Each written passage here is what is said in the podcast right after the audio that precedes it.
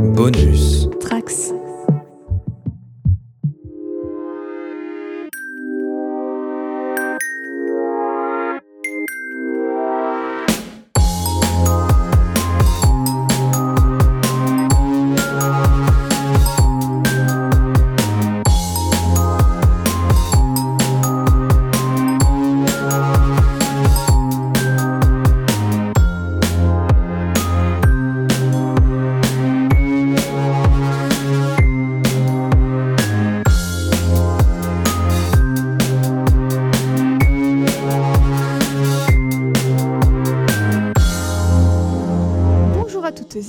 Bienvenue dans le Lemon Adaptation Club, le podcast consacré aux adaptations en tout genre.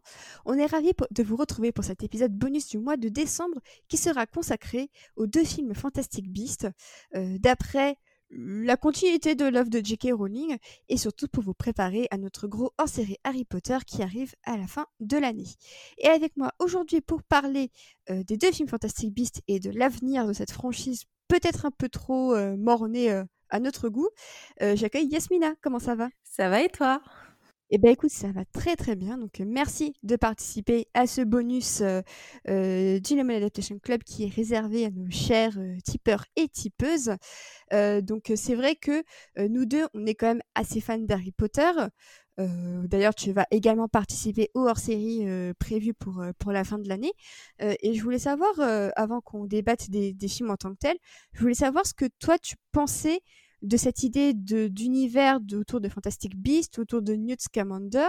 Est-ce que toi, c'est quelque chose que tu voulais voir en action est-ce que tu aurais voulu voir autre chose peut-être euh, quitte à continuer un petit peu dans l'univers créé par euh, J.K. Rowling? Bah au début j'en avais pas grand chose à faire, sincèrement. Euh, je me disais oui pour, enfin sur Newt, ok, bon, euh, Fantastic Beasts, c'est sur un personnage qui est réel dans l'univers Harry Potter, ça peut être rigolo, mais j'en attendais pas forcément grand chose. Euh, moi j'avoue que ce que je voulais, c'était soit une adaptation sur la, hum, la famille euh, Lestrange, soit une adaptation sur les maraudeurs. Voilà, donc toujours un peu relié quand même à l'univers Harry Potter. Et euh, je me suis dit, bon, bah, quitte à faire quelque chose sur les animaux fantastiques, autant que ce soit le plus éloigné possible de Harry Potter. Et sur ça, euh, on peut pas dire que j'ai été servie. Effectivement. Donc, on rappelle que euh, l'annonce a été faite il y a à peu près euh, 7 ou 8 ans. Ça a été une annonce que déjà il y avait le, retour de J.K. Rowling euh, pour des films, qu'elle en serait la scénariste, à savoir qu'elle n'avait jamais scénarisé aucun film Harry Potter, que c'était surtout Steve Kloves qui s'en était euh, occupé pendant 7 films sur 8, avec une exception pour euh, le 5. Et on a vu euh, les dégâts que ça avait donné quand c'était pas Ah oui. Steve Kloves euh, au, au scénario.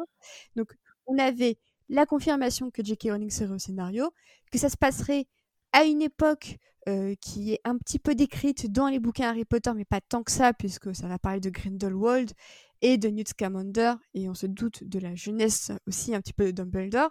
Donc c'est vrai qu'à première vue, on pouvait se dire pourquoi pas, mais c'est vrai que peut-être que certains s'attendaient à des connexions plus profondes avec Harry Potter, surtout que la pièce n'avait pas encore été annoncée à l'époque, la pièce The Cursed Child n'avait pas encore été annoncée à l'époque. Oui, oui, c'est vrai. C'est vrai que ça fait un moment, donc je pense que c'est pour ça que mon avis a changé là-dessus. Que je cherche, que je voulais une adaptation qui se rapprochait plus d'Harry Potter il y a de cela 6-7 ans. Et que avec le temps, en fait, je voulais quelque chose de complètement éloigné. J'avais oublié que c'était si lointain au niveau de l'annonce. Ouais, non, mais c'est vrai que euh, il y a quand même eu 2-3 ans. hein, c'était, c'est un peu similaire à Star Wars qui avait annoncé euh, son retour en 2012 et le premier film était en 2015. Donc c'est vraiment le temps de trouver les équipes créatives, de Mm. trouver quoi raconter, de caster euh, euh, les acteurs, de trouver les réalisateurs, scénaristes. Euh, et d'ailleurs, donc on parle, on a parlé un peu de J.K. Rowling qui est donc la scénariste de ce qui a été annoncé comme étant une, une saga de 5 films. Mm, ça fait beaucoup. Ça, surtout pour des personnages aussi pas aussi peu établis comme euh, Newt Scamander. Euh, Est-ce que pour toi, cinq films, c'était pas un peu trop d'emblée? Euh, oui, moi je trouvais ça beaucoup trop, surtout qu'on savait pas ce que allait donner le premier film ou les premiers films. Je sais plus si ça avait été annoncé après le premier ou avant. Donc euh, ouais, pour moi dans ma tête c'était quand même beaucoup et j'avais l'impression qu'on tirait un petit peu plus sur la saga et euh, c'était en train de me fatiguer. J.K. Rowling était en train de me fatiguer bien avant ses déclarations absolument euh, dégueulasses. Donc c'est vrai que ça me paraissait quand même beaucoup. alors la réalisation en plus, c'était pas hyper rassurant de retrouver David Yates. Non. le réalisateur le, le plus apprécié des fans et c'est vrai que son travail a quand même été assez contesté notamment sur Harry Potter 6 qui sous une très mauvaise réputation et on en reparlera dans l'épisode oh. sur Harry Potter. Mais c'est vrai que est-ce qu'au fond on n'aurait pas voulu aussi un petit peu de changement en matière de réalisateur? Pourquoi pas aller vers des réalisatrices? Parce que c'est vrai que la saga Harry Potter et la saga Wizarding World, pour le moment, ce sont dix films, tous réalisés par des hommes. Bah, complètement. Ça aurait, ça aurait été sympa d'avoir une vision un peu différente moi, David Yates, je suis vraiment pas fan. Je suis vraiment pas fan. Je trouve qu'il manque d'inventivité sur beaucoup de choses. Et, et ça se confirme dans Les Animaux Fantastiques. Il y a de très bonnes idées. Il y a des moments un petit peu plus rigolos que d'autres en termes de réal. Mais ça reste très proche de ce qu'il faisait sur Harry Potter. Et ça a été une frustration. J'avais l'impression que New York ressemblait à Londres. Alors que, bah non, ça ressemble pas à Londres normalement. Ouais, effectivement. Euh, et au casting, donc on retrouve Eddie Redmayne dans le rôle de Newt Scamander, donc euh, euh, casting qui semblait être assez évident. Redmayne était en train de, monter à l'époque, donc le casting, on se disait pourquoi pas. On a également Catherine Waterstone, on a eu également Percival Graves, un personnage fort mystérieux joué par, par Colin Farrell, avait également Ezra Miller, Samantha Morton, en tout cas pour, pour le premier film. Mmh donc ça, casting aussi, on peut le dire, manquait un chouïa de diversité, non? Complètement. après, je suis pas très gentille, mais moi, Eddie Redmayne, j'ai toujours eu énormément de mal avec cet acteur, qui est pas un mauvais acteur en plus, hein, mais je sais pas, je trouve qu'il, je sais pas s'il manque de charisme ou si je, sais pas. Des fois, il y a des acteurs avec lesquels on a du mal. Et moi, euh, Eddie Redmayne, euh, Nemesis, un peu pour moi. Même si ça va un peu mieux euh, actuellement, mais il y a quelques années, vraiment, j'étais très déçue parce que mon fancast, c'était Matt Smith. Alors, effectivement, ça se rapproche énormément du 11e Docteur, le look qu'il a, etc., etc. Mais je me suis dit, Matt Smith aurait été tellement parfait pour le rôle. Euh, il aurait donné beaucoup plus de dimension au personnage de Newt, euh, que je trouve voilà manque beaucoup de personnalité. Et mmh. eh ben donc on va passer au premier film, donc sorti fin 2016, euh, qui est là pour développer ce qu'on appelle donc le Wizarding World, donc qui englobe Harry Potter et maintenant la saga Fantastic Beast. Donc L'action du premier film se déroule à New York, donc changement plutôt bienvenu, mine de rien, c'est-à-dire qu'on change d'époque, mais aussi de ville, et on sort un petit peu de Poudlard et de l'Angleterre. Donc ça, je trouve que c'est plutôt intéressant de voir comment la sorcellerie se gère dans, les pays du monde entier.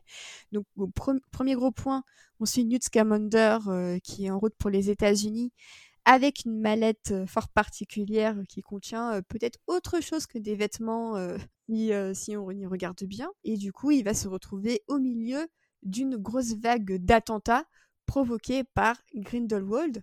Donc à première vue, ça pouvait être des thèmes très intéressants. ça parle un petit peu de de la peur euh, qu'inspirent les sorciers, de la bigoterie. Donc on y retrouve un petit peu euh, ce dont voulait parler J.K. Rowling dans la saga Harry Potter.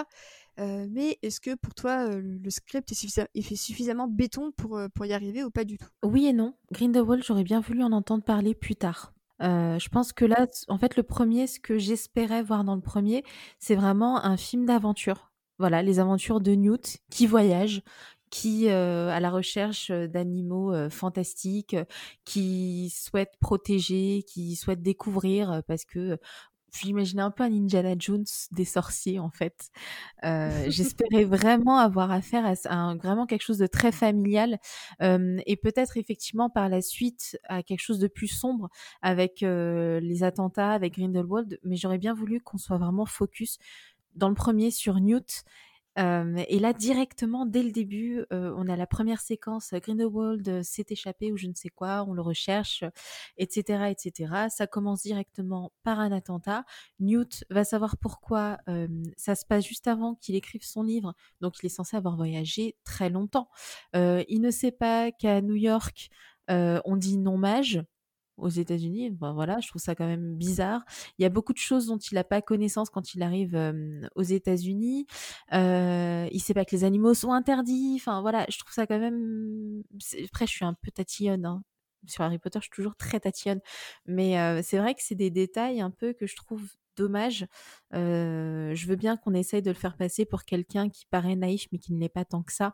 Mais il faut pas non plus le faire passer pour un bêta, parce que c'est pas le cas. C'est quelqu'un qui a énormément de respect de la part de Dumbledore, par exemple, qui est très ouvert d'esprit. Voilà, c'est un personnage qui est intéressant en soi, donc c'est dommage de le faire passer pour un idiot dès le début. Et d'ailleurs, c'était intéressant puisque suite au comportement de Newt et à sa manière de réagir aux gens autour de lui, sans forcément qu'il soit un idiot, pas mal de gens se sont dit mais est-ce qu'au fond, euh, il n'est pas sur le spectre de l'autisme?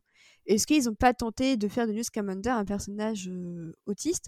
Et en soi, je trouve que l'idée aurait été très très intéressante, mais on a l'impression qu'ils sont un peu sur un fil, un peu euh, un équilibre un peu précaire entre on va créer quelqu'un qui a euh, son propre langage, sa propre manière de parler aux gens. Et c'est vrai que quand on y regarde, euh, Redman le joue. Il ne regarde quasiment jamais ses interlocuteurs. Il a une manière euh, de parler extrêmement spéciale. Et c'est vrai que des gens se sont posé la question est-ce que au fond, ce, personnage, il, il serait pas ça? Et je trouve que le questionnement aurait été intéressant. Mais est-ce que c'est juste qu'il ne sait pas jouer son personnage et qu'il n'est pas sur le spectre autistique? Ou alors est-ce qu'il le joue sur le spectre autistique mais qu'il le joue très mal? Et je ne sais pas laquelle des deux réponses est la mieux ou la pire.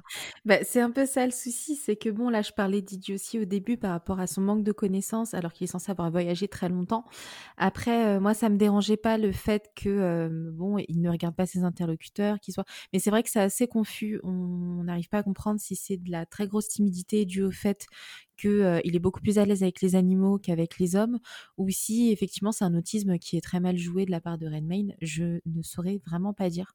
C'est vrai que c'est une interrogation que j'ai pas eue de mon côté. J'étais surtout focus sur Redmayne avec qui j'ai beaucoup de mal. Et voilà. En vrai, je suis pas hyper fan de Redmayne, mais je trouve que ce côté un peu anglais, un peu quirky, je trouve qu'il le joue bien, mais c'est juste qu'en fait la direction, que la direction d'acteur, et là c'est un peu le, point qui fâche. Pour moi, la direction d'acteur n'est pas du tout à la hauteur. C'est-à-dire que chacun des acteurs du film semble jouer sa partition de son côté sans qu'il y ait vraiment d'harmonie. Oui, oui, c'est. Euh, j'ai peut-être moins de problèmes que toi avec la direction d'acteur. Mais euh, oui, effectivement, c'est, ça manque un peu de coordination, ça manque peut-être. Euh, enfin, on a quand même des personnages qui sont très très chouettes et auxquels on, moi je ne me suis pas attachée à, ma, à mon premier visionnage donc ouais, ça manque même les rencontres entre les différents personnages, c'est c'est assez timide, c'est ça tombe un peu comme le nez au milieu de la figure. Donc ouais, je suis assez d'accord sur ce point. Et pourtant, le, premier film, selon moi, reste quand même plutôt sympathique. Enfin, personnellement, moi, je m'ennuie pas du tout devant. J'aime beaucoup le design des, créatures parce qu'au fond, bah, ça s'appelle Fantastic Beast. Euh, parce que là, euh, on en est à quasiment 10 euh, minutes de débat. On n'a pas encore une seule fois parlé des animaux fantastiques. Et au fond, est-ce que c'est peut-être pas ça aussi le problème? C'est que les animaux fantastiques, ils sont un peu au, second plan. Mais c'est ça.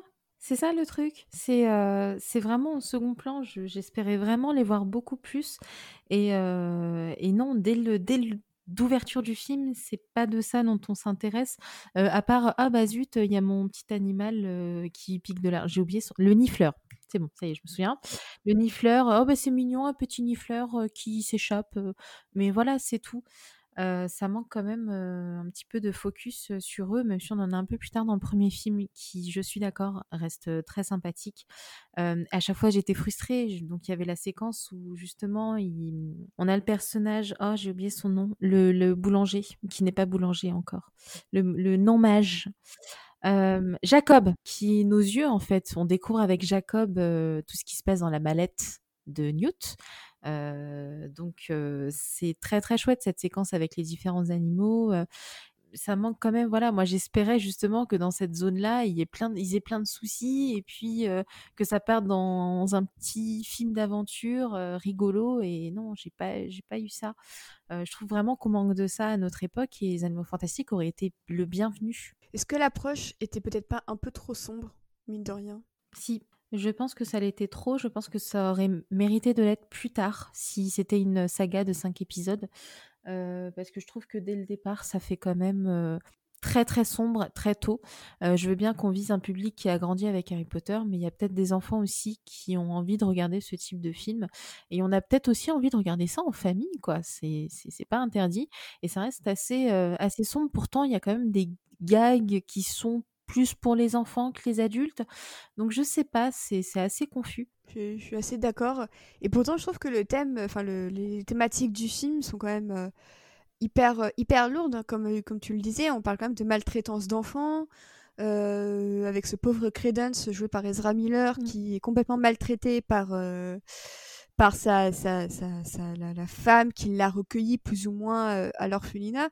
Et je trouve qu'il y a un côté un peu Dickens là-dedans, mais qui est très mal exploité. Oui, complètement. C'est ça a voulu justement ravoir ce côté Dickens qu'avait Harry Potter à l'école des sorciers avec Harry qui subit un peu ce que les Dursley lui font lui font subir, mais de, façon beaucoup plus grave et beaucoup plus adulte. Même si évidemment ce que vit Harry est très grave et ça on en reparlera dans dans le podcast sur Harry Potter. Mais là on est sur quelque chose de très dur, d'autant que Credence il est beaucoup plus âgé.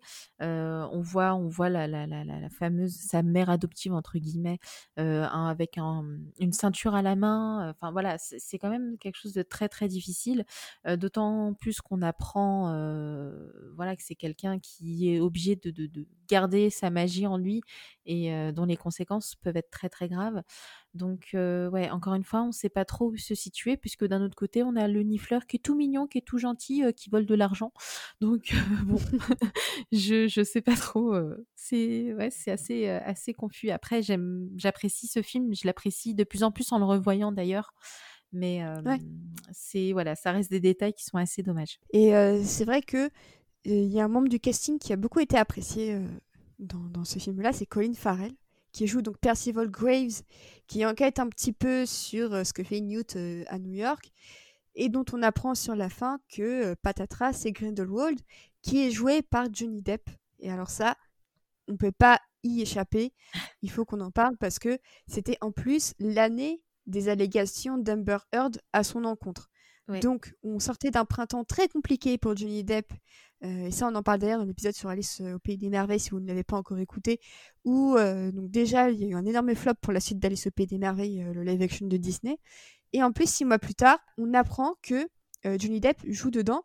Donc autant dire que les fans n'étaient pas hyper contents, d'autant plus que, et d'un point de vue purement objectif, même en oubliant deux secondes les polémiques, Colin Farrell aurait été un Grindelwald absolument parfait. Pourquoi est-ce que Depp est là-dedans, quoi? Je ne sais pas. Je me suis posé la même question. Bon, déjà, avant 2016 et ce qu'on a pu apprendre sur ce monsieur, moi, Johnny Depp, j'en avais fait un peu le deuil. Je voilà, j'avais un petit ras-le-bol, de Depp et des rôles assez similaires qu'il trouve, de cette façon toujours, bah, pareil, hein, qui enfin, il jouait il joue il joue pareil depuis 15 ans, Johnny Depp, hein, désolé, hein, mais c'est vraiment, je trouve que c'est en tant qu'acteur, un immense gâchis, puis en tant qu'homme, ça a été un immense gâchis à mes yeux, euh, parce que j'en ai été la première très déçue.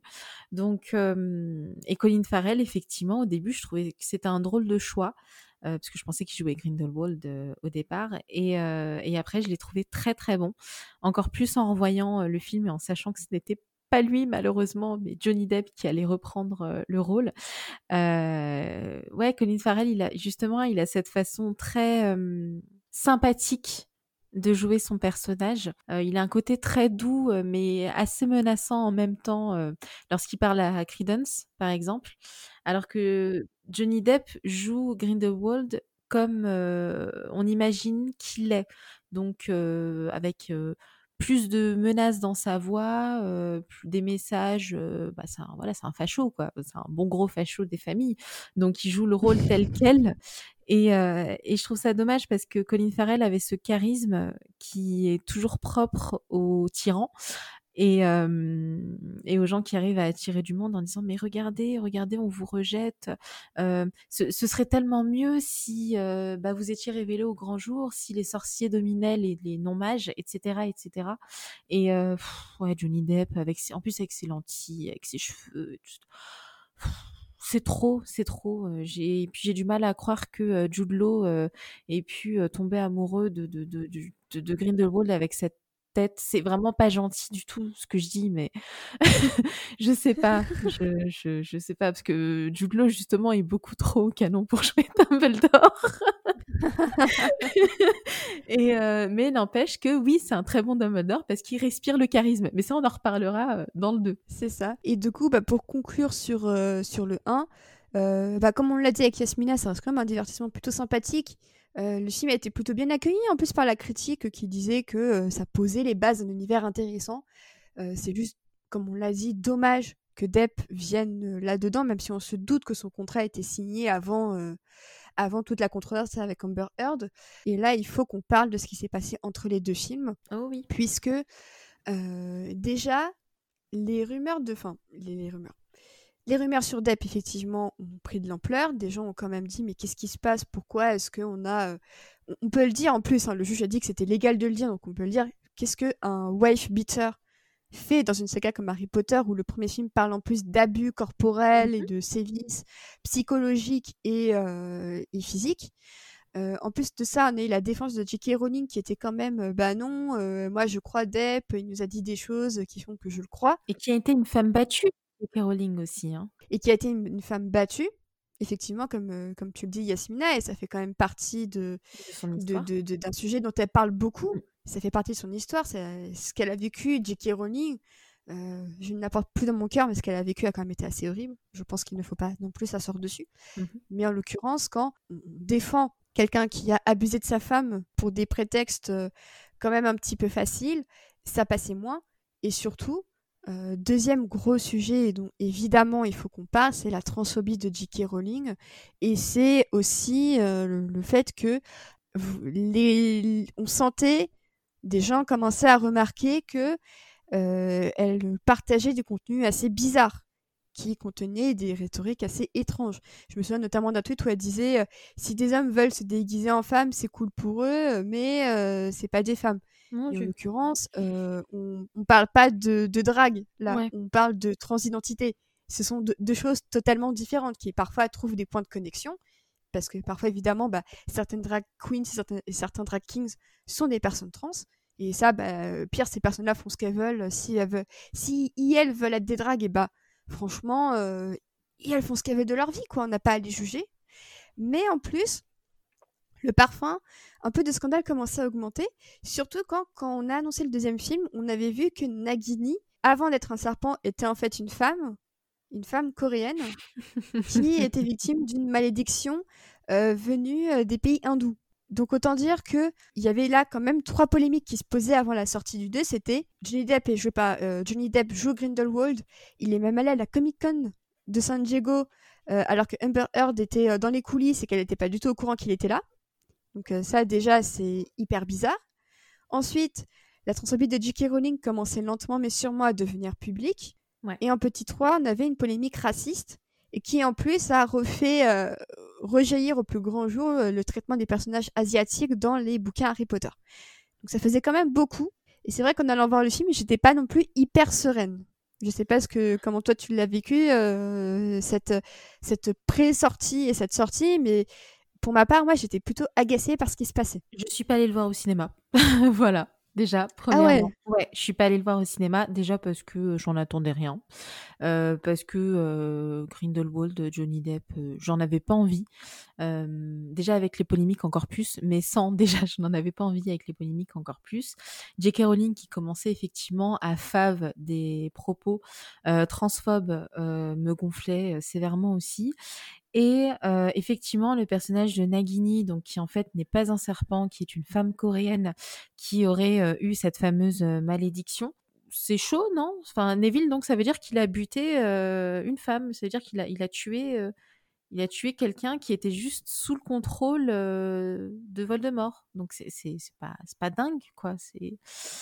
C'est assez moyen. Et puis bon, bah super, le seul personnage asiatique, voilà, c'est celui-ci. On va, on va reparler de Shawshank aussi, euh, Harry Potter, euh, sur, ce, mmh. sur le podcast en question. Mais j'ai longtemps fermé les yeux, comme je pense des fans de Johnny Depp et des fans de J.K. Rowling ont fermé les yeux au tout début, quand c'était un peu timide, quand on pouvait aussi, quand il n'y avait pas de déclaration et que ça pouvait être vu comme des malentendus. Et puis bon, au bout d'un moment, faut juste arrêter de se voiler la face. C'est sûr que c'est très décevant, c'est sûr que c'est, ça peut être blessant aussi d'avoir grandi avec une œuvre qui passait certains messages et où on se dit c'était peut-être en fait un malentendu, hein, parce que les messages passés, ça a pas l'air d'être l'avis de l'autrice en question. donc non, le 2, je l'ai pas vu au ciné, je l'ai vu par la suite et j'ai pas kiffé. voilà. Alors moi, il faut savoir que je l'ai vu le jour 1 au cinéma et en fait, je m'étais posé déjà la question est-ce que je vais voir ce film au cinéma, sachant que ça pue pour Johnny Depp, ça pue pour Nagini, ça pue pour la transphobie de J.K. Rowling. Et je me suis dit, de toute manière, si je veux voir un film et le, critiquer, il faut que je le vois. du coup, bah, j'y suis allée. La salle n'était pas hyper remplie alors que c'était la séance du mercredi en fin d'après-midi. Donc déjà, ça, ça aurait dû un peu donner la puce à l'oreille, je trouve. Mmh. Donc, euh, j'y suis allée et je suis allée de déception en déception parce que, en plus de ça, le film, on nous l'avait promis qu'il se passerait à Paris. Et alors tu te dis Paris dans les années 20-30, ça peut être génial parce que bah voilà, c'était quand même il y avait une esthétique très jolie à Paris en ce moment-là. Sauf que déjà, au-delà de toutes les polémiques que je viens de dire, tu sens que le Paris, il a été fait à Prague avec deux bouts de ficelle. ah non mais horrible. Le film est hyper sombre, il y a quasiment pas de créatures fantastiques dedans. Grindelwald, son rôle est hyper chelou la romance entre Queenie et Jacob est absolument quelle horreur, mais quelle horreur. Et alors ça, en fait, c'est ce qui m'a le plus énervé, je crois, c'est même pas euh, Grindelwald, c'est même pas le twist final autour de Credence, c'est le fait que Queenie fait exactement avec Jacob la même chose que Merop, la mère de Voldemort, a fait avec Tom Jedusor, quoi. C'est horrible. Mais c'est non, mais c'est affreux. En plus. Euh, je, je comprends pas comment c'est passé de, de Queenie va accepter que Jacob perde la mémoire, voilà, parce que c'est obligé, à, à l'épisode suivant, bon, bah, je, je, lui fais un truc qui ressemble à un filtre d'amour, je le drogue, hein, clairement. Euh, comme ça, au moins, il va pas se dire que c'est pas raisonnable de se marier, il va accepter. Et puis, bon, enfin, voilà, c'est pas du tout du viol, hein, cette histoire, hein, donc euh, tout va bien. Et puis, bon, ma Queenie, avait veut épouser un moldu, mais d'un autre côté, elle est d'accord avec euh, Jojo sur le fait que les sorciers sont supérieurs aux moldus. Enfin, avec Jojo. Jojo, oui. Avec un PMU. Jojo, c'est oui, bah oui, Jojo. Euh... J'avais Grindelwald, c'est trop, c'est trop long. c'est ton, ton, oncle beau fan de Noël, Grindelwald, en fait, c'est ça. ça. Exactement. Mais c'est ça qui est horrible. Et vraiment le traitement de Queenie, je ne comprends pas. Elle est complètement out of, of character, comme on dit ce qu'elle fait à Jacob, c'est et puis Jacob, bon bah direct, oh bah pourquoi tu m'as fait ça? C'est pas très gentil quand même.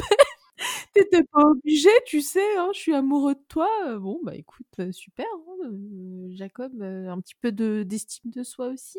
Après bon bah il est contrôlé par elle, il est fou amoureux d'elle, donc forcément il passe l'éponge.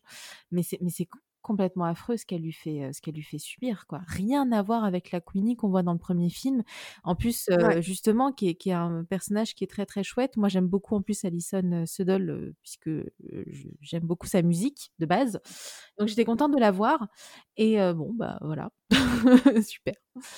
Un beau gâchis. C'est ça et puis parmi les autres gâchis on a aussi l'état Lestrange joué par Zoe Kravitz. Mmh qui est là en tant qu'ex de Newt Scamander, mais en fait, euh, bah maintenant elle est avec un autre mec, sauf que bah elle finit par crever. Voilà, c'est son frère, donc en plus elle est avec le frère de Newt Scamander, mais à la fin elle, finit par euh, mourir d'une manière fort idiote. Qu'est-ce qu'on a d'autre comme gâchis? Alors Tina et euh, Newt Scamander, c'est censé être une, une romance un petit peu entre deux gens timides et tout ça, ça n'avance pas d'un iota. Oh non, c'est chiant. Qu'est-ce qu'on a d'autre comme gâchis? Non Parce que franchement, à y dans le gâchis, non, mais il y en a euh, énormément. Il y en a énormément. Ouais, Credence, bon bah écoute, hein, Obscurio. Bah Credence, oui, je... c'est ça. Et puis on a aussi l'arrivée de Dumbledore. Donc on revoit un petit peu Baudelaire et on a les notes de musique de John Williams.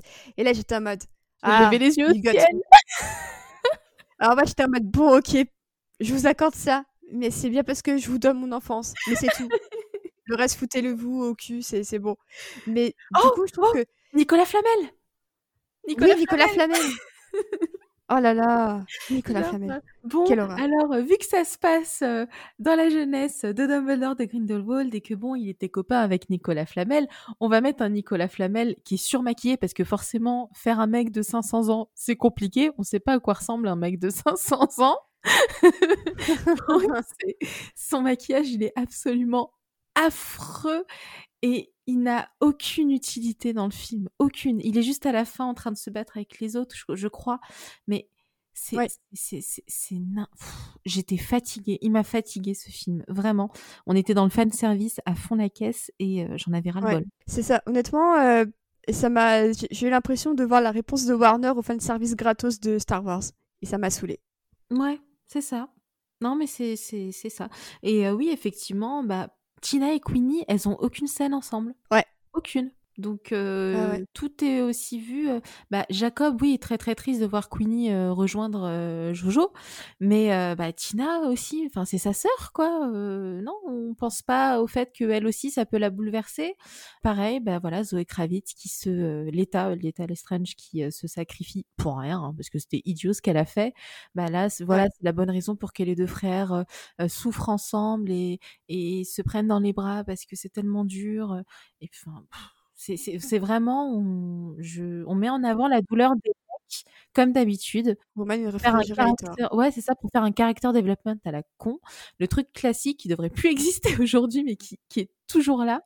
Alors que, bah oui, la- la- l'amour entre deux sœurs, elles vivaient ensemble, enfin, elles étaient, euh, elles étaient très très proches.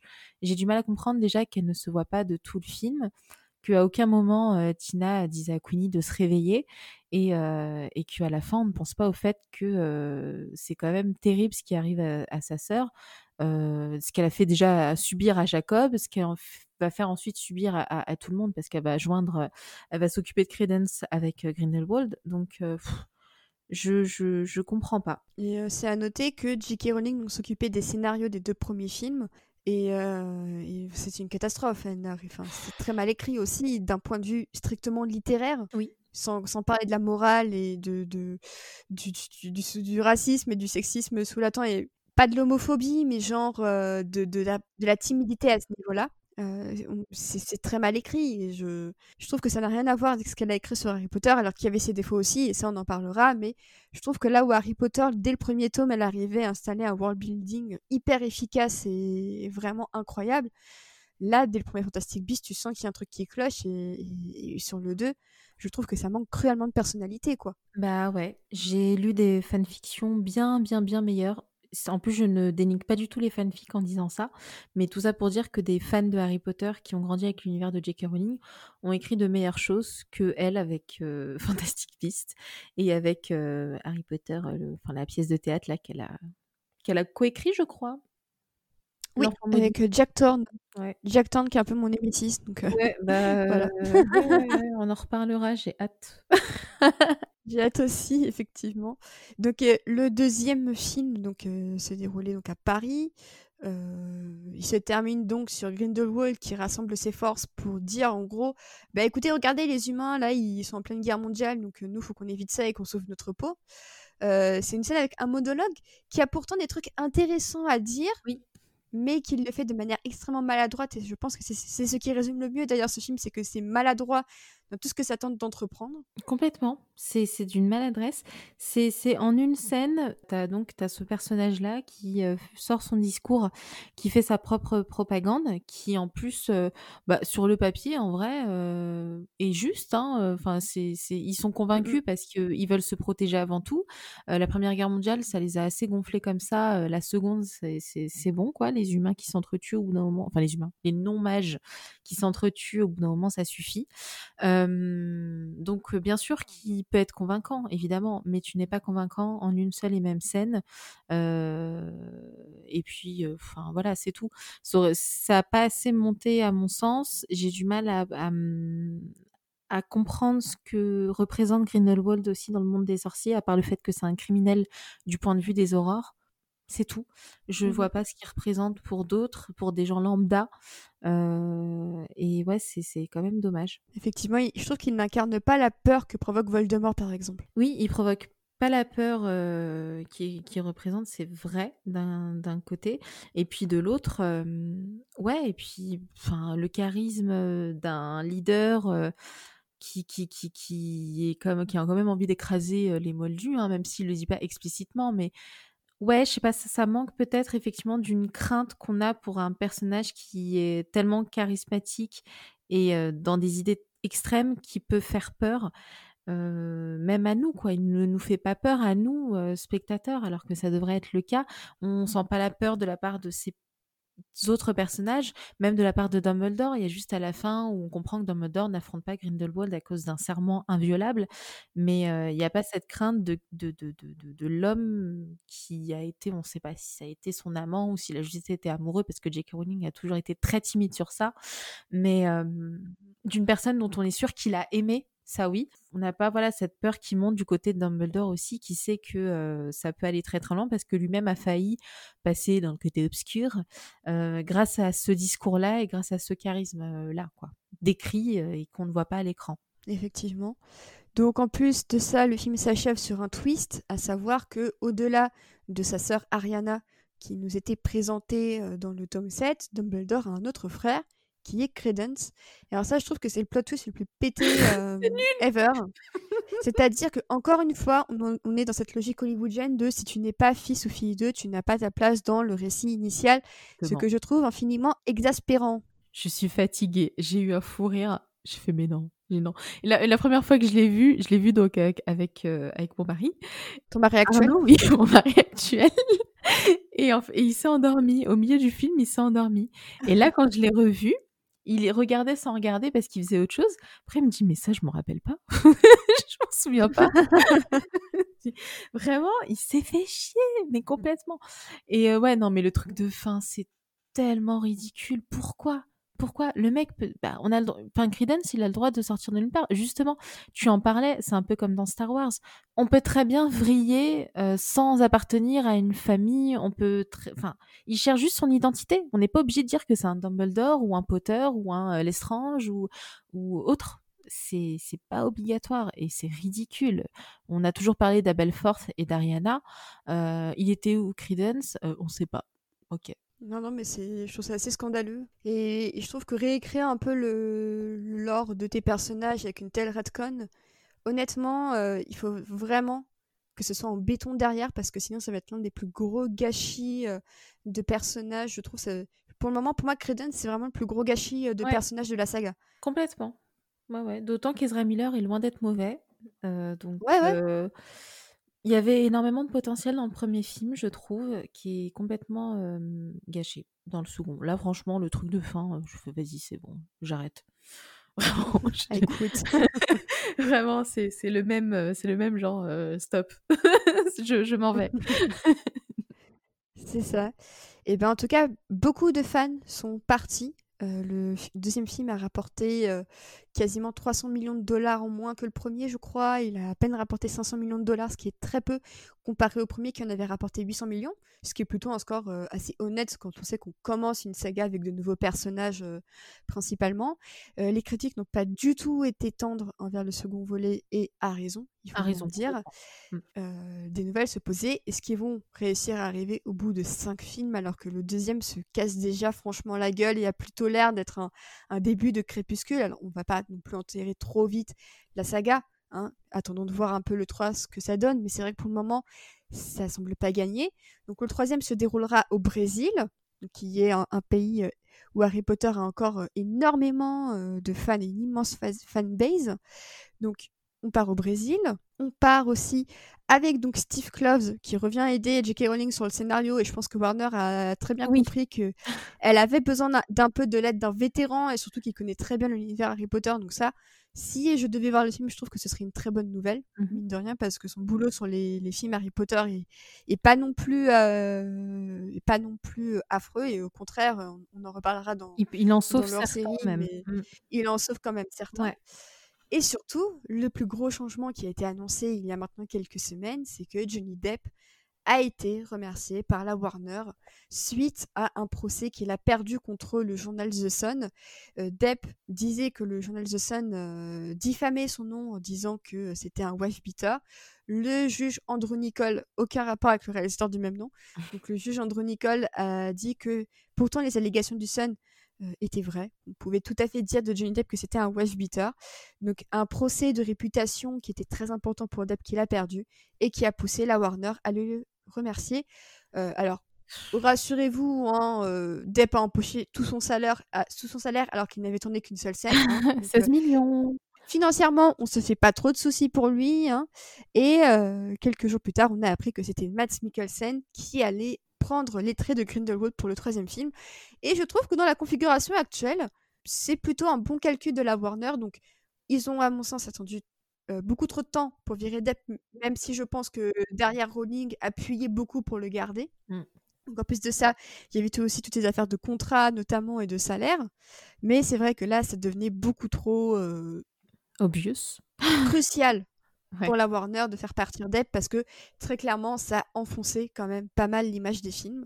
Est-ce que le choix de Mikkelsen te semble intéressant ou est-ce que tu penses que on aurait dû juste complètement. je, je suis fan de Mads Mikkelsen, je, je le trouve formidable, bah, notamment dans Hannibal, où justement il joue ce, ce personnage qui cache tellement bien son jeu alors qu'il fait des choses absolument affreuses. Donc c'est vraiment parfait. Je j'aime beaucoup cet acteur euh, et je trouve qu'il mérite pas. Enfin voilà, je trouve que il mérite mieux en fait que ça. Euh, c'est une bonne nouvelle pour euh, pour la Warner, c'est une bonne nouvelle pour la saga. C'est pas forcément une bonne chose pour lui, euh, compte tenu du, du gâchis que que, que c'est devenu. Mais voilà, c'est c'est un très très bon choix et effectivement, je j'aurais beaucoup plus de plaisir à voir Mikkelsen jouer Grindelwald, qui aurait dû être un choix dès le début. Mais bon. Ou alors juste garder Farrell en fait, tout simplement. Ou garder Farrell, ouais. Franchement, si. Mais en plus, le pire, c'est que dans le premier, il a juste une scène à la fin d'Ep. C'était pas forcément euh, nécessaire. Peut-être que, voilà, peut-être qu'il a pas utilisé un polynectar. Peut-être qu'au final, c'est le visage de Colin Farrell qui est Grindelwald et qui s'est toujours fait passer pour un, pour un flic. Enfin, voilà, on peut, on peut trouver d'autres trucs. Et ouais, c'est bien dommage. C'est bien, bien dommage parce que euh, le temps que le film sorte, ils auraient pu retourner la dernière scène, euh, puisqu'on avait déjà euh, cette histoire de procès. Enfin bon, quand tu es en procès, moi j'estime que tant que c'est pas terminé, il vaut mieux euh, rester prudent. C'est ça. Effectivement, je suis bien d'accord avec toi. pas mal de gens ont dit quand même, bon, c'est dommage que, que Mikkelsen aille dans une franchise dont l'autrice, créatrice et scénariste est transphobe. et c'est vrai que depuis la sortie du 2, J.K. Rowling est vraiment passé à la vitesse supérieure dans, dans son engagement contre la communauté trans et, euh, très clairement au point de se mettre tout le casting d'Harry Potter ou presque euh, pas forcément ado, mais disons que 95% d'entre eux ont très clairement dit euh, bah pourtant trans woman or woman, trans, trans men or men, viens pas nous faire chier la vieille si on doit lire entre les lignes de certains discours. Ça, euh, j'avais lu euh, justement le discours de Radcliffe qui, est, qui écrit très bien. Hein, Daniel Radcliffe écrit très très bien, qui est euh, très très bien, très juste aussi dans ce qu'il a pu dire. et donc, et en plus, qui, qui, est, qui, qui n'est pas concerné puisque c'est un allié. Hein, Daniel Radcliffe avant tout, mais qui a quand même depuis un bon moment déjà, je crois que son association c'est Trevor Project, si je ne dis pas de bêtises. Euh, donc depuis très longtemps hein, euh, est un allié qui est assez actif. Donc oui, ça aurait été étonnant qu'il ne qu'il n'en parle pas, même si on sent bien que il sait que sans J.K. Rowling, il, il ne serait pas là où il est aujourd'hui, donc il reste assez prudent sur ses mots, mais quand même assez critique et pinçant quand même. Donc ouais, non, c'est très très bien écrit. Et oui, non, la plupart, même Emma Watson, voilà, qui qui aussi à parler. Enfin, voilà, tout le casting principal a quand même euh, donné son désaccord, donc il y a personne qui euh, s'est caché, on va dire. Il y a juste, comment il s'appelle, Hagrid. Oui, Robbie, Coltrane. Ouais, voilà. Oui. Ah, bon, on va dire que c'est un vieux con. il dit clairement bah écoutez moi je suis de la vieille école donc je comprends pas. au moins on va dire que outre sa transphobie au moins il a le mérite d'assumer que c'est un vieux con. Non mais voilà c'est le... ah non mais c'est pas c'est pas une insulte c'est juste un fait c'est juste un discours voilà c'est quelqu'un qui n'est pas forcément ouvert d'esprit et qui a grandi avec une mentalité qu'il qui a gardée aujourd'hui quoi. Voilà tout simplement donc euh, moi j'invite les gens euh, de manière générale à se renseigner auprès des concernés à écouter les concernés et euh, voilà à apprendre juste aussi à fermer sa bouche parce que bon, si tu restes sur un avis aussi infâme que celui-ci, au même titre que d'autres choses infâmes, vaut mieux que tu te taises. Au moins, on n'est pas au courant. Voilà. Et alors, dernière petite question sur Fantastic Beasts, est-ce que toi, il te reste quand même des attentes sur cette saga? Est-ce que, par exemple, un affrontement entre Dumbledore et Grindelwald, une évolution peut-être du retour de Queenie sur le droit chemin? Est-ce que tu as peut-être une ou deux choses qui peut-être tu voudrais euh, voir pour un peu redresser la barre euh, qui est pour le moment un peu basse? Alors moi j'en attends rien. Et euh, j'ai même une crainte, c'est que en fait ce soit au fil des saisons, des saisons j'allais dire, au fil des films, un peu comme The Crown, c'est-à-dire que on va finir avec un septième film sur les maraudeurs qui va se terminer sur Voldemort qui va tenter de tuer Harry Potter. oh, et ça, c'est ma plus grande crainte, mais vraiment. Donc euh, voilà. Donc j'en attends pas grand chose. J'attends. Ouais, non, j'en attends vraiment pas grand chose. C'est très malheureux, mais j'ai l'impression aussi d'avoir un peu fait le deuil de, Pas de Harry Potter de manière générale, parce que ça a quand même une grosse place dans mon, dans cœur, mais ouais, des adaptations de ce genre-là. Déjà, l'enfant maudit, ça m'avait mise dans un état pas possible. Donc voilà, c'est terminé pour moi pour le moment. Et toi voilà, bah, Triste constat, mais un peu la même. Je pense que cette fois, je n'irai pas le voir en salle, sauf s'il y a des projections presse, parce que ça signifie que je ne donne pas d'argent à J.K. Rowling. Parce que c'est vrai que même avec la carte UGC, on a un peu ce, ce scrupule de se dire oui, mais on paye l'abonnement et tout ça. Mais quand même, ça reste euh, de l'argent que tu donnes au cinéma et le cinéma donne cet argent aux producteurs et aux créateurs.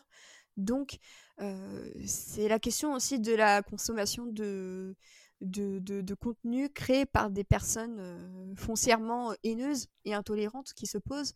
je pense que j'ai bien évolué sur ce sujet aussi depuis, depuis maintenant deux ans. Donc, d'ici à ce que le film sorte, il me semble que c'est prévu en 2022. Si je dis pas de bêtises. Je crois, je sais pas. Je pense que je crois que c'est en 2002, donc autant dire que ce sera, euh, ce sera 4 ans après le précédent film. Ça reste quand même beaucoup, surtout pour un film que personne n'avait beaucoup aimé à la base. Donc, euh, je trouve que le pari est extrêmement risqué pour la Warner, mais euh, wait and see, comme on dit. Moi, je pense que je le verrai, mais peut-être pas au cinéma. sauf si on a ce, ce character development où J.K. Rowling réalise qu'elle fait une connerie et que elle décide de s'éduquer auprès de concernés. Je pense notamment à une époque à Emma Watson qui n'était pas forcément la féministe la plus affûtée du tiroir et, et, qui avait dit des trucs sur euh, Beyoncé un peu en mode elle passe son temps à montrer son cul, machin et tout ça. Aujourd'hui, on voit à quel point elle a réussi à s'éduquer euh, correctement, à quel point elle s'est éduquée sur des questions de, transidentité, de racisme et tout ça. Donc moi, je pense qu'on peut toujours s'éduquer. Après, il faut voir si, euh, à l'appréciation de chacun, si J.K. Rowling fait ce pas, comment est-ce que ce sera accueilli? Est-ce que ces films-là aussi traduiront peut-être son évolution sur ces questions-là? Je pense qu'il y a beaucoup de, paramètres qui rentrent euh, en, ligne. Donc, euh, je pense que là, il faudra vraiment voir euh, ce que donne son discours. Malheureusement, elle a l'air vraiment de se radicaliser du très mauvais côté de celui des terres. C'est ça qui est très inquiétant. C'est de pire en pire. La Warner n'ose pas forcément prendre position là-dessus, de même que, que, sa maison d'édition. donc, j'ai pas envie d'être pessimiste, mais je, pense que malheureusement, on est en train de perdre, si ce n'est qu'on a déjà perdu J.K. Rowling. À vous de voir, euh, vous, euh, très chers auditeurs, ce que vous allez faire, mais euh, pensez quand même au fait que il y a peut-être des créateurs trans de la communauté LGBT qui ont peut-être plus besoin de vos sous quand ils créent des contenus, plutôt qu'une femme qui est déjà milliardaire et qui passe son temps à donner de l'argent pour des causes aussi intolérantes. Donc, euh, chacun se fera son opinion, mais je pense que c'est bien aussi de rappeler un peu le, rapport de force qui existe entre les deux. Oui, qu'on fasse pas semblant que ça n'existe pas aussi, quoi. C'est tout est politique encore une fois, donc euh, voilà, il faut pas, il faut pas fermer les yeux sur ce genre de choses. Euh, admettre qu'on aime Harry Potter, mais effectivement que J.K. Rowling et vraiment dans un discours, c'est exactement ce que tu dis, c'est haineux. Là, on est vraiment dans des discours très très très haineux qui sont d'une euh, violence, je trouve, assez intolérable. Et voilà, donc j'imagine même pas la peine que ça peut être pour pour les personnes concernées. donc ouais, faire attention avant de donner ses sous à, à n'importe qui. Exactement. Et bien sûr, cette note un petit peu amère, mais tout de même euh, woke, comme on dit dans les milieux, euh, je vais passer à deux questions pour terminer cet épisode pour toi, Yasmina. Euh, donc vous connaissez maintenant, chers auditeurs, le principe, c'est que je pose deux questions à l'invité, deux questions qui portent sur des adaptations. Donc l'une qu'il voudrait voir et qui n'a pas encore été faite, et l'autre qui a déjà été faite et qu'il trouve suffisamment bien pour qu'elle soit digne d'être une bonne adaptation à ses yeux. On va donc commencer avec la première question. Donc Yasmina, si tu devais adapter, si tu devais voir une œuvre adaptée qui n'a pas encore été adaptée ou qui a peut-être déjà été adaptée mais dont tu voudrais voir une réadaptation, pourquoi pas, quelle œuvre ce serait et sur quel médium? C'est une question, ma foi, compliquée. alors, je vais tricher un peu parce que c'est quelque chose qui a déjà été adapté effectivement, mais pas comme j'aimerais. c'est la suite de Millennium de Fincher qui n'existera plus, ah. qui n'aura plus lieu, je pense. Hein. Je pense que ça y mmh est, c'est fini. Euh, j'ai gardé espoir pendant des années, des années, des années de voir cette suite euh, à l'écran, et euh, je reste vraiment sur cette frustration où je trouve que le, regard de, de, Fincher a hum, vraiment magnifié la saga de Stieg Larsson. beaucoup plus que la version suédoise et j'en suis désolée vraiment je trouve la version suédoise assez plate trop fidèle justement. Mmh là où Fincher a fait ce qu'on appelle une adaptation, vraiment.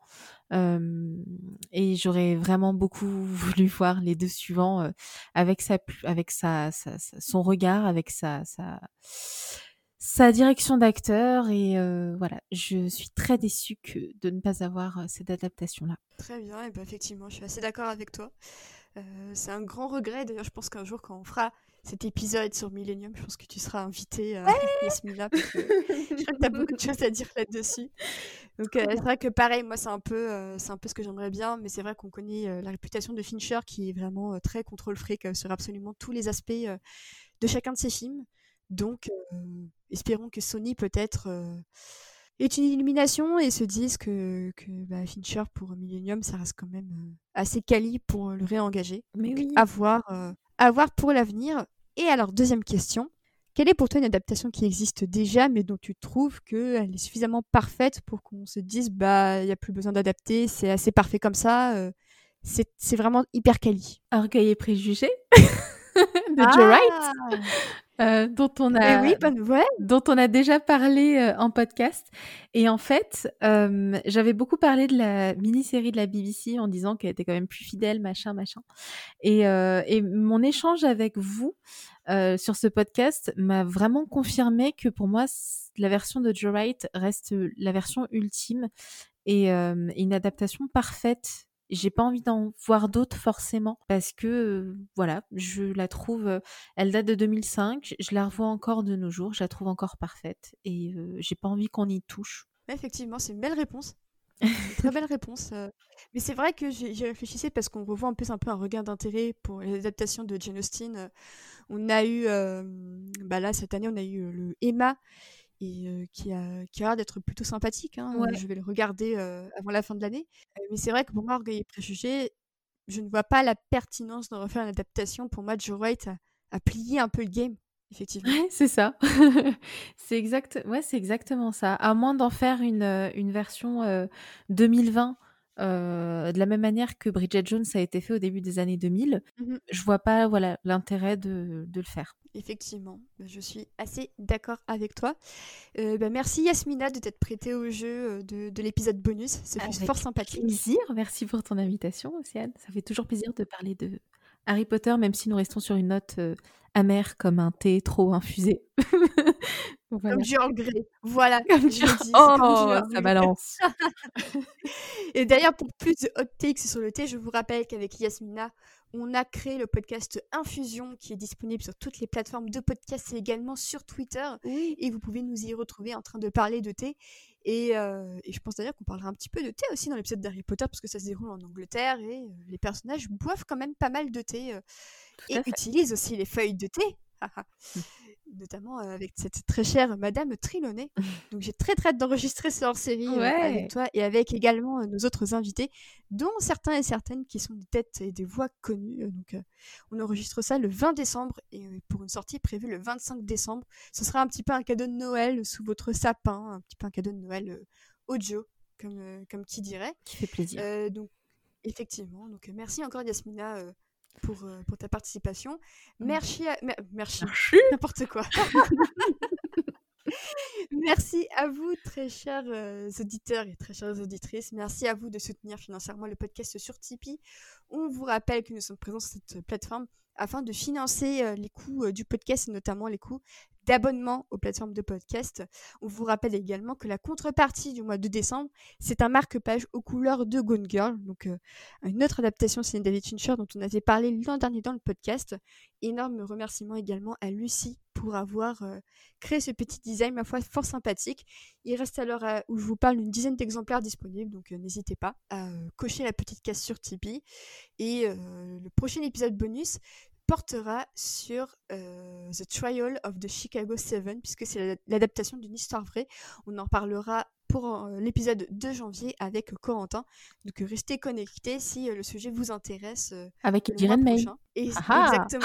voilà, on reste, dans la, thématique du, petit mec blanc propre bien sur lui. Il très... à une autre époque. Encore un film historique pour Ren Main. Ça lui va très bien. Comme, comme beaucoup d'acteurs anglais, hein, j'ai envie de dire, c'est la tradition du film un peu historique. Mmh. Et on restera donc dans cette continuité. Donc d'ici là, eh bien, écoutez, on vous souhaite d'excellentes fêtes. Restez prudents, le virus continue à circuler et on a quand même très envie de refaire du présentiel, ne serait-ce que pour ce podcast. Oh Alors s'il vous plaît, restez chez vous, ça suffit maintenant. S'il vous plaît, restez chez vous si vous le pouvez. N'hésitez pas aussi à suivre le, réseau, à suivre le réseau social du Lemon Adaptation Club. Donc on est présent sur Instagram, on est présent sur Twitter. Je relance Facebook l'an prochain, c'est promis. N'hésitez pas aussi à laisser des étoiles sur Apple et toutes les autres plateformes de podcast, ça fait toujours très plaisir. Donc d'ici là, on rappelle, portez-vous bien, restez prudents, passez de très bonnes fêtes. À très bientôt. Ciao. Salut.